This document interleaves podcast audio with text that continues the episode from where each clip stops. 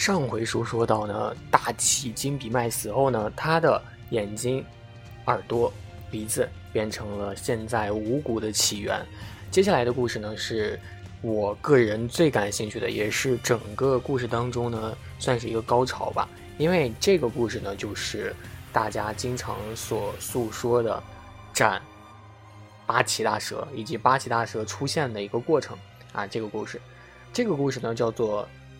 斩蛇论说，斩蛇论说的主角呢，是之前在前几篇可以说是大闹了各个地界的这个须佐之男，成为了本片的主角。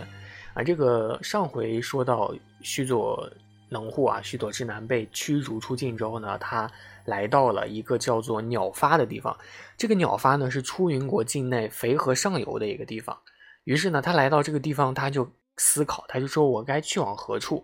这个时候呢，有一双筷子啊，就从河的上游逐渐飘到了眼前。然后他说：“哎，这不是人吃饭用的筷子吗？”然后他就说：“上游一定有人家，所以他就去上游了。”然后呢，他就沿着这个河边走去，不久就看到了一个老翁以及一个老妇人坐在一个少女旁边，三个人呢就就执手相泣，在哭。少女呢，看上去大概有十六七岁的样子啊，长得十分的可爱。这个时候呢，这个苏须佐之男呢，他就觉得很奇怪，他就上去问，就是说你们是什么人？为什么要哭呢？发生了什么事儿？这个时候呢，老翁呢看见有人问他，然后他就起身回答，就是说，哎，我是山神大山金剑神的儿子啊，我呢负责统治这片国土，我名叫足明追啊，妻子呢叫做守明追，膝下唯一一个女儿呢叫做。志明田比麦，啊，你说他们家的名字怎么都这么绕口啊？你们可能听见我说的十分的顺畅，其实我事前已经念了好几次了。然后呢，这个须佐之男就说啊，原来如此，那你们为什么要哭呢？然后这个老翁啊，就是这个老翁呢，叫做足明追啊，他就深深叹了一口气，他就说，唉，先前呢，我们一共有八个女儿。啊，然后现在只剩下一个了，为什么呢？是因为在不远处啊，离这儿的不远处的高志地方啊，住着一个怪物。这个怪物呢，它有八个头，啊，有八个头，然后呢，叫做八岐大蛇啊，每年呢都会到我这儿来吃一个女儿。今年呢，它又出现了啊，一想到我家这个最后一个女儿也要被吃掉，就十分的伤心。然后呢，须佐之男就说：“竟有此事，这个八岐大蛇呢是什么样子的？”啊，长何模样？然后这个老翁就说，他长得十分的可怕，眼睛呢血红如酸浆果，一身生有八头八尾，身上覆盖着绿苔，长着桂山。这个桂山是什么东西呢？它不是一座山啊，它是这个杉树的山啊。它身上长了很多树，然后呢，身体硕大无比，可以蜿蜒于八个山谷和八个山岗之间。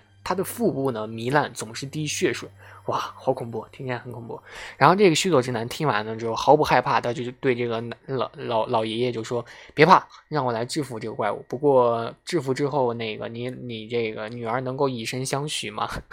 然后老翁就说：“啊，如果惩治了这个怪物，自当把小女奉上。”然后呢，这个故事就开始了。他就说：“那你该怎么去处理这个？怎么去杀他呢？”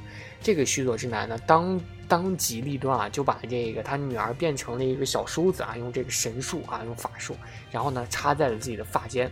然后呢，又吩咐老爷爷老奶奶就说：“你们二位呢，快去酿酒，然后呢筑起一圈篱笆，在墙上露出八个洞，洞前呢去放八个盏子，这盏子里面就用来倒酒的。然后呢。”果不其然，八岐大蛇过了一会儿就来了，然后他把八个头就伸到了八个那个洞里，然后喝了酒。然后这个酒呢，它不是普通的酒啊，这个酒是八酿酒。八酿酒就是反复酿造了八次才酿好的一个非常非常烈的酒。所以这个八岐大蛇喝了之后就醉了啊，就直接就醉了，睡着了。这个时候呢，须佐之男呢就拔出了自己腰间的这个神器啊，在很多小说里都有，叫做十拳剑。然后呢，就将这个八岐大蛇的八个脑袋一一割去了，然后又将身子切成了好几段，然后又准备去切尾巴的时候呢，这个时候，啪，没想到他砍中间那条尾巴的时候没砍断，他用他的十拳剑一砍，竟然弹回来了啊！这把剑尖剑刃都被崩掉了一块，非常硬。这个时候他就奇怪了，他说：“我这把十拳剑可是神器啊，是什么东西竟然砍不断？”然后呢，他就用剑尖把这个尾巴竖向的抛开，发现里面藏藏着一把刀。这个刀呢是更出名的啊，大家可以猜一下。这个刀呢非同凡响，后来呢把这个刀后来献给了这个天照大神。这个刀呢就是天纵云啊，天纵云也也叫做天丛云啊，是三件神器当中的一件。然后呢，后来这个须佐之男把八岐大蛇斩了之后呢，就和那个结婚了，和他女儿结婚了。后来就建了一个宫殿啊，建了个宫殿。这个宫殿呢建在这个须贺之上啊，须贺建了一个宫殿。后来在他在盖这个房子的时候呢，有很多祥云就从这个地上升腾而起，所以呢，这也是出云国啊，出云国的一个来历。然后结婚之后呢，这个这个。足明追啊，就是他爸，被任命成了这个宫殿的长官。然后须佐之男在宫殿住了很久啊，然后后来可以说是呆烦了吧。后来还是去找他母亲去了，去黄泉之国去找他母亲了。后来他至于和他母亲在黄泉之国有什么样的一个故事发生呢？这个就不清楚，因为他母亲在黄泉之国已经变成恶鬼了嘛。所以究竟如何呢？没有继续描写，然后也不太清楚了。但是前面这一段呢，就是非常非常著名的斩蛇的这样一个过程了。很多的文学作品呢，都将八岐大蛇以及十全人剑啊、天丛云都把它写入其中，也算是一个耳，就是大家都听说过的一个非常非常著名的一个故事吧。对。然后事到如今呢，这个所有的日本神话差不多就给大家讲完了。然后在之后呢，会给大家更新新的。日本神鬼传说，那这些神鬼传说呢，大多都是个人传记啦，就像什么之前的九天童子啊、雪女之类的。然后，如果大家喜欢的话呢，请继续支持我。那我们下期再见，拜拜。